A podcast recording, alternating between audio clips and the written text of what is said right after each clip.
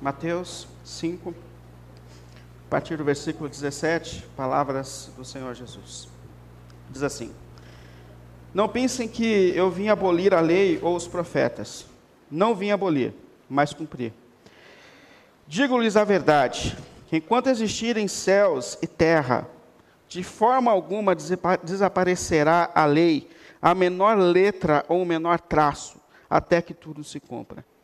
Todo aquele que desobedecer a um desses mandamentos, ainda que dos menores, e ensinar aos outros a fazerem o mesmo, será chamado de menor no reino dos céus.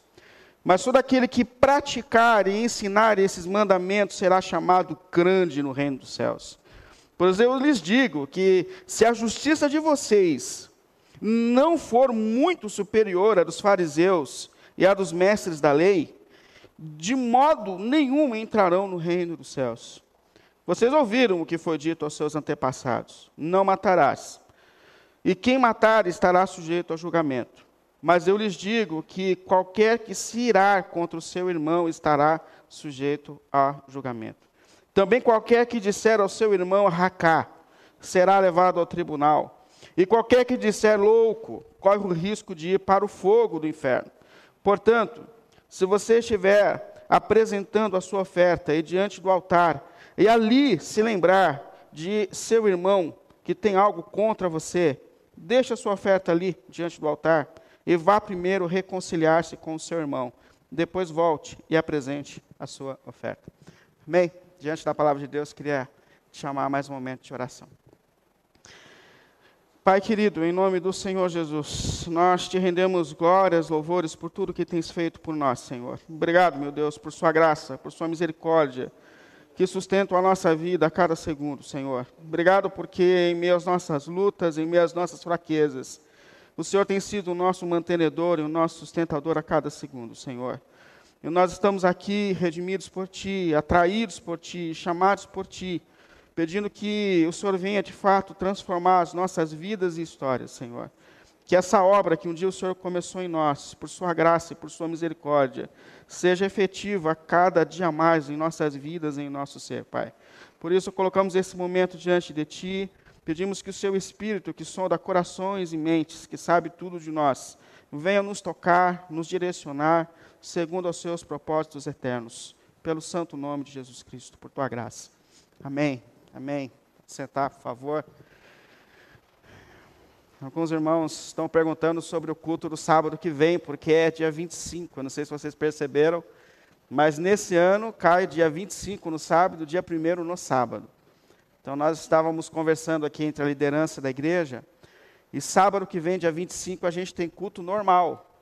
Então, mesmo que você vá dormir tarde, mas se você estiver aqui em São Paulo, sábado de manhã a gente está aqui para buscar Deus, para louvar a Deus, normalmente.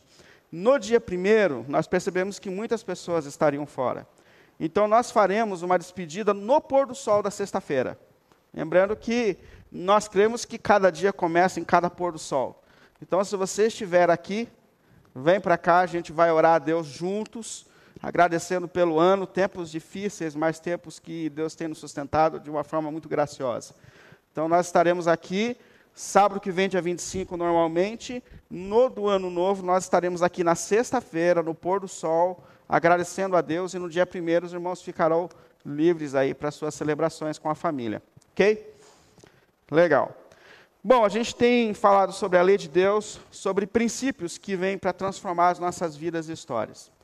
Base para isso tem sido os dez mandamentos de Deus. E nós vimos na semana passada que os quatro primeiros mandamentos da lei de Deus, eles vêm para organizar a nossa relação com Deus. O maior mandamento da lei está em amar o Senhor acima de tudo, de todas as coisas. É entender que Deus é a razão da nossa vida, que nós vivemos para a glória dele. E a partir disso, a gente vai vendo Deus dando os detalhes para que isso se torne uma realidade na nossa existência. Como viver isso na prática? Então, os quatro primeiros mandamentos vêm justamente para organizar a nossa relação com Deus, nos ensinar como amar o Senhor de forma prática e verdadeira, acima de todas as coisas. A partir do quinto mandamento, Deus começa a organizar as nossas relações horizontais, relações humanas, uns com os outros. E ele começa então a passar esses princípios, lembrando que a lei de Deus foi resumida em amar o Senhor Deus acima de todas as coisas e o próximo como a ti mesmo, como a si mesmo. Então, a partir do quinto mandamento, Deus começa então a nos ensinar como amar de forma verdadeira o próximo, aqueles que está, é, do, estão dos nossos lados, nas nossas relações vivas, nas nossas relações familiares, nas nossas relações sociais. E nós vimos que o primeiro mandamento desses horizontais vem com honrar o pai e a mãe. E ali há um princípio extremamente importante. A gente tem que lembrar que a nação de Israel está sendo conduzida à terra prometida, que logo, logo eles formariam um país, uma nação. E Deus então começa, antes de colocar a nação de Israel na terra prometida, a organizar a vida desse povo para que eles tenham uma vida social equilibrada. Então, no meio do caminho, Deus para e fala: Eu vou ensinar para vocês princípios para que vocês tenham uma vida coerente, organizada. E o primeiro mandamento que Deus coloca para organizar a nação de Israel é: honrem os seus pais. Que Deus estava dizendo que se nós tivermos famílias equilibradas, pais que lutam pela educação dos filhos, filhos que honram seus pais, a vida social há de ser melhor. Olha o importante isso. Famílias equilibradas constroem sociedades equilibradas. E esse contexto se aplica à nossa vida em todos os aspectos, inclusive no fato de que nós também estamos sendo preparados para morar na eternidade, na terra prometida. Então Deus está agindo em nós hoje, trazendo princípios para a nossa história, que estão nos preparando para habitar na eternidade ao lado de Deus. Então isso aqui tem tudo a ver para a nossa vida e para a nossa caminhada. Hoje eu vou para o sexto mandamento da lei de Deus, que é o não matarás. Esse mandamento que vem para mostrar para a gente o valor da vida, o valor que Deus dá à vida. E, infelizmente, esse é um dos mandamentos mais quebrados na história. A gente vive sem saber se a gente volta para casa depois de um dia de trabalho. E quantas pessoas não voltaram? Primeiro a quebrar esse mandamento foi Caim, quando matou o próprio irmão no momento de ira. E quando a gente olha a história da humanidade, a gente percebe que esse princípio é completamente desrespeitado. Há um parente de Caim que um dia volta para casa dizendo: Hoje eu matei dois. Meu pai matou um, eu já matei logo dois. Por razões banais. E infelizmente isso começa a fazer parte da sociedade. E um dos mandamentos mais desrespeitados na história é o não matarás. É o não matarás. Então a primeira coisa que é, por que, que Deus coloca esse princípio, esse mandamento? Por que o não matarás? Três razões que eu encontrei aqui. Primeiro, pelo valor que a vida humana tem. Pelo valor da vida. O livro do Gênesis começa dizendo que o ser humano ele é criado à imagem e à semelhança de Deus. Nada do que Deus criou recebeu esse título. Cada um de nós, cada ser humano, é uma representação de Deus na história. Deus está se manifestando através de cada vida humana. Isso é incrível. Isso é incrível. Quando o, o, o homicídio começou a fazer parte da sociedade, lá no Gênesis, capítulo 9, versículo 6, Deus disse: Não façam isso. Por quê? Quem derramar o sangue do homem, pelo sangue do homem será derramado. Porque a imagem de Deus, o ser humano, o ser humano foi criado. Ou seja, não mate, porque cada ser humano é uma representação de Deus na história. E mesmo depois que o pecado passou a fazer parte da vida humana, Deus está dizendo: nós somos representantes de Deus, nós somos criados à imagem de Deus. A vida daqueles que foram criados à imagem de Deus precisa ser valorizada e preservada. Então, primeiro, pelo valor que Deus dá à vida humana, pelo valor que tem a vida humana. Segundo, porque nós somos seres com o nosso senso de justiça descalibrado, ou seja, nós não temos condições em nós mesmos de decidir como e quando alguém deve viver ou quanto alguém deve viver. Nós não temos condições. Cá para nós, né? A gente, por vezes, por situações banais, a gente tem um instinto de vingança, de justiça. É por isso que foi estipulada aquela lei do tabelião, que Deus fala assim: ó, oh, gente, espera aí, é, é olho por olho, dente por dente. Por quê? Porque no momento de fúria, sei lá, se numa briga de trânsito, alguém te dá um soco e quebra o teu dente, você não vai mirar no dente da pessoa no seu momento de fúria e falar, vou quebrar o mesmo que ele quebrou. Não, não, você vai lá em cima, você vai descabelar, vai rasgar a roupa e vai quebrar todos os dentes e deixar. E Deus fala, opa, calma aí, calma, calma, calma. O seu dente só vale um dente. Né? Um dente só vale um dente. É uma maneira de trazer equilíbrio. Por quê? Porque o nosso senso de justiça está descalibrado. E nós não temos condições de dizer quando alguém deve ou não viver, ou quando alguém deve ser punido com morte, a não ser com as bases que tinha nas leis do Antigo Testamento, mas por nós mesmos, nós não temos condições disso. O apóstolo Tiago, ele fala assim, capítulo 1, versículos 19 e 20, falando assim: olha, meus amados irmãos, tenham isso em mente. Sejam todos prontos para ouvir, calma, né? não age com fúria, sejam prontos para ouvir, tardios em ficar irados. A gente faz tudo ao contrário. É, e por quê? Por quê? Porque a ira do homem não produz a justiça de Deus. Então pode ser que por vezes a gente entenda que a gente deve fazer justiça, que deve morrer, mas ele está dizendo: cuidado, o seu senso de justiça não está nivelado com o senso de justiça de Deus. Nós estamos descalibrados pra, em relação a isso. Então, portanto, nós não temos condições por nós mesmos de decidir como alguém, quando alguém deve viver ou morrer. Deus está dizendo que nós não temos essa condição. E terceira e última razão para esse mandamento que eu encontrei aqui é porque a vida é uma dádiva de Deus. Ou seja, quem estava no princípio de todas as coisas, criando o ser humano, foi Deus. Quem do barro pensou e planejou cada parte do corpo humano foi Deus. Quem deu a função para cada órgão foi Deus. E quem depois soprou o fôlego de vida foi Deus. Se Ele criou a vida, se Ele soprou a vida, quem sou eu para dizer que alguém deve viver ou morrer? Quem sou eu para decidir a respeito da vida? Isso é Deus, é Deus. Isso até nos faz pensar sobre algumas questões, como Eutanásia. É correto? Eu lembrei daquele filme que está fazendo bastante, fez bastante sucesso nos últimos dias, né? Como eu era antes de você. Alguém assistiu aquele filme?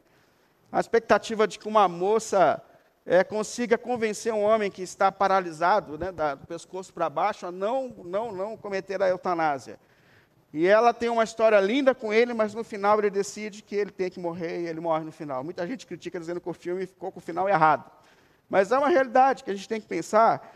Pensar sobre questões como pena de morte, pensar sobre questões como suicídio, pensar sobre questões como a, o aborto. É, não que a ideia seja trazer o peso na consciência de que um dia cometeu um erro, mas o propósito da palavra de Deus é sempre alinhar a nossa vida a partir de então. É, e quando a gente olha o salmista dizendo no Salmo 139, versículo 6, os teus olhos me viram quando eu ainda era informe. Ou seja, que Deus vê a vida ainda no ventre, quando foi formado. Isso nos faz pensar sobre muitas coisas. Por quê? Porque Deus é o autor da vida. Deus planejou a vida. E só Ele é capaz de dizer o quanto cada um de nós deve viver. É dele, o sopro é dele, a vida é dele, ponto final. Mas aí, diante disso, você pode dizer assim: bom, hoje a pregação não foi para mim. Né? Não matei ninguém, não tenho nada planejado para 2022, graças a Deus. Né? Então, isso aqui não era para mim, a gente pode ir embora tranquilo. Mas aí é que está, aí é que está. Espero que não tenha nada agendado, né? Se for, hoje é dia de arrependimento. Mas aí é que está. Jesus vem e dá uma nova dimensão para a lei de Deus. E é para essa dimensão que a gente tem que olhar. Sabe que os fariseus, os religiosos, eles sempre querem deixar a lei de Deus fora do coração humano. Quer obedecer de uma forma externa. Mas Jesus mostra que essa lei começa de dentro para fora, no íntimo do ser humano. A palavra de Deus fala que o propósito de Deus sempre foi escrever a sua lei no, no coração humano, não em tábuas de pedra, como Paulo fala lá em 2 Coríntios. Mas ele fala, a ideia de Deus é sempre escrever a lei de Deus no coração humano, no íntimo do ser humano. E por isso Jesus fala que para a gente que pertence ao reino de Deus, na nova aliança, a, a, implicação dessa lei tem que estar no íntimo de cada ser humano. Ele falou assim: olha, versículo 5, capítulo 5, versículo 20. Ele fala assim: Pois eu digo a vocês, Jesus está dizendo, que se a justiça de vocês não for muito superior à dos fariseus e dos mestres da lei, de modo algum entrarão no reino dos céus. Ou seja, não cabe essa obediência externa, ela precisa fazer parte do íntimo do nosso coração. E a questão é como Jesus aplicou essa lei. Como Jesus levou isso para o íntimo do nosso coração. E Jesus mostra que existem outras formas que nós podemos quebrar esse mandamento e esse princípio de Deus. Coloquei duas maneiras aqui que Jesus coloca. Primeiro, nós somos capazes de matar pessoas no nosso coração. Nós somos capazes de matar pessoas no nosso coração. Aí quando você lê Jesus dizendo assim, ó, no 21, ele fala assim: Vocês ouviram o que foi dito aos seus antepassados: Não matarás. Tranquilo. O problema é que ele continua. Ele não para aqui. E ele fala assim: e quem matar estará sujeito ao julgamento. Mas, mas, eu lhes digo que qualquer que se irar contra o seu irmão estará sujeito ao julgamento. Qualquer que se irar contra o seu irmão já está quebrando aos olhos de Deus, que vê o coração humano esse princípio, esse mandamento. Olha a dimensão disso. E o que é a ira? A ira é esse sentimento de indignação quando nós nos sentimos injustiçados A ira é a raiva, é, é, esse clamor do íntimo do ser humano por justiça, para que a justiça seja feita. Quando alguma coisa acontece no trânsito, não dá para deixar embora depois de ter feito isso. É, é no ambiente de trabalho, quando nós nos sentimos injustiçados. Às vezes é dentro da nossa própria casa. É que a gente clama por justiça, essa indignação diante das injustiças. E eu preciso dizer que nem sempre isso é pecado. A ira nem sempre é pecado. Quantas e quantas vezes Deus mostra, Deus se mostra irado na palavra de Deus. Já perceberam isso? A gente fala Deus é amor, Deus é amor, Deus é amor. Mas por quantas e quantas vezes a Bíblia fala que Deus está irado com as injustiças, com a maldade, com as atitudes humanas, com as ações humanas? Quantas e quantas vezes Deus fala sobre isso? O próprio Jesus, acho que o episódio mais conhecido da fúria de Jesus, da santa fúria de Jesus, é quando ele chega na igreja e vê as pessoas usando a fé das pessoas para ganhar dinheiro. Jesus fica irado. Se ele não fosse Deus, eu ia falar que ele perdeu a cabeça naquele dia, mas ele não perde a cabeça porque ele é perfeito. Mas ele chegou e literalmente o chicote estralou. Ele entrou com o chicote, ele derrubou a mesa, ele pôs todo mundo para correr. Eu imagino Jesus chegando hoje no nosso contexto neopentecostal, das pessoas abusando da fé para ganhar dinheiro. Mas ele ficou irado naquele dia, ele ficou irado. E é comum que em alguns momentos da vida nós também fiquemos irados diante da injustiça, até porque nós temos o senso de justiça. Está descalibrado? Está descalibrado, mas nós somos criados à imagem e semelhança de Deus. Então, se você sair daqui e ver um homem batendo numa mulher, você não vai sentir nada? Está morto. Se você sair daqui e ver alguém chutando um cachorrinho na rua, você não vai ficar chateado, não vai ficar bravo? Vai ficar, a gente está vivo, esse negócio é normal. Porém, a questão é: a ira pode tornar-se pecado. E pode tornar-se um pecado muito sério. É isso que Deus está dizendo. Aí eu recorro à palavra de Deus em Efésios 4, versículo 26, onde o apóstolo Paulo, usado por Deus, diz assim: irai-vos, ou seja, vocês vão ficar irados em algum momento, mas não pequem. Irai-vos, mas não pequem. E a pergunta que vem para a gente é: quando é que a ira pode ser pecado? Quando é que a gente peca na ira? Aí tem algumas razões, alguns caminhos. Primeiro, quando a nossa ira tem motivação injusta. E olha, irmãos, esse é um erro que qualquer um de nós pode cometer. Nós podemos ficar indignados, chateados, irados com pessoas, e a razão da nossa ira não ser uma ira coerente, não ser justa. A gente tem que lembrar que nós estamos desalinhados depois do pecado. E nós temos de dentro de nós sentimentos como ciúmes, a inveja, e essas desordens da nossa alma, por vezes, podem produzir em nós um senso de, de, de, ira, de clamor por justiça, e esse negócio pode não ser coerente. E a gente precisa ter essa sensibilidade de, por vezes, parar e perceber se esse sentimento ele é coerente.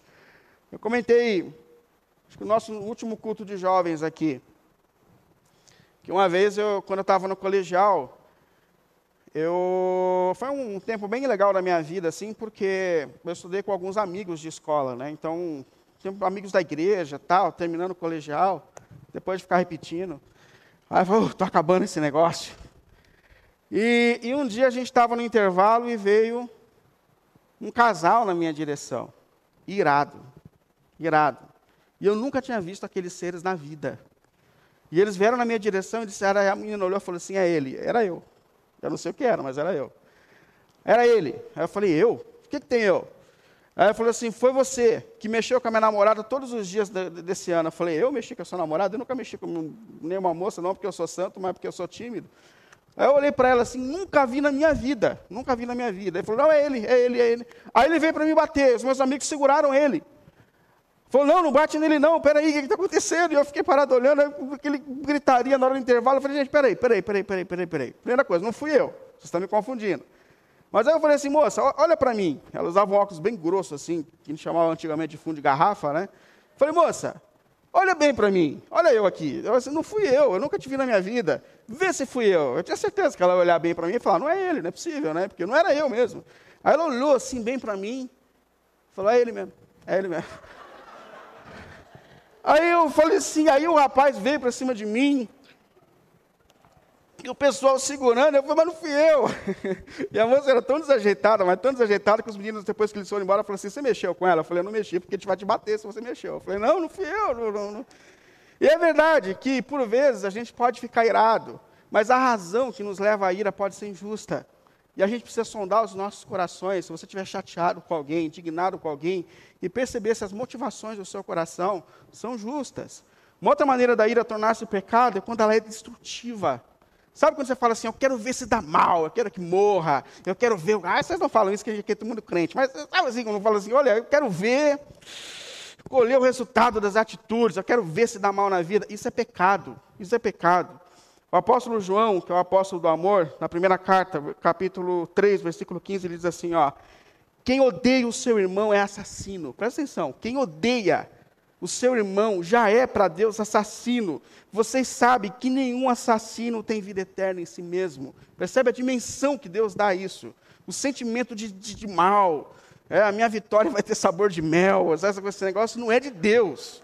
Esse negócio não é de Deus, não é de Deus. Que o ódio já é para Deus um peso, já é um negócio muito sério. E outra coisa, a ira pode ser pecada, que a última coloco em relação à ira, quando ela é prolongada. Prolongada. Porque o texto continua assim, eu estou em Efésios capítulo 4, versículo 26. E ele diz assim, ó, quando vocês ficarem irados, não pequem, apaziguem a sua ira antes que o sol se ponha, e não deem lugar ao diabo. Presta atenção nisso. Apaziguem antes que o sol se ponha. Não deixe esse negócio enraizar no seu coração. Você brigou com a tua esposa, não coloque vitamina, não dê forças a esse negócio. Você tem problema com alguém, não fica trabalhando a sua mente à noite e como você foi injustiçado e como essa pessoa merece punição. Não faça isso, Deus está dizendo. Não faça isso, não faça isso. E ele fala assim: olha, não dê lugar ao diabo. Por quê? Porque nós estamos vendo que nós somos criados à imagem e semelhança de Deus e que o nosso Deus é amor. Pai, Filho Espírito Santo, amor. E que nós somos criados para ser um reflexo do que Deus é. Ou seja, nós somos criados para o amor. Nós somos seres criados para o amor.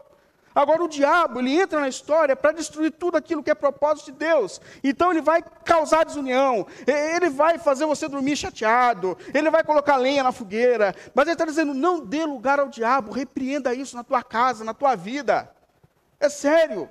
Não alimente isso, dobre os seus joelhos, olhe por tua esposa, olhe para o teu marido, olhe para as pessoas que te fizeram mal. Isso é o princípio do reino de Deus.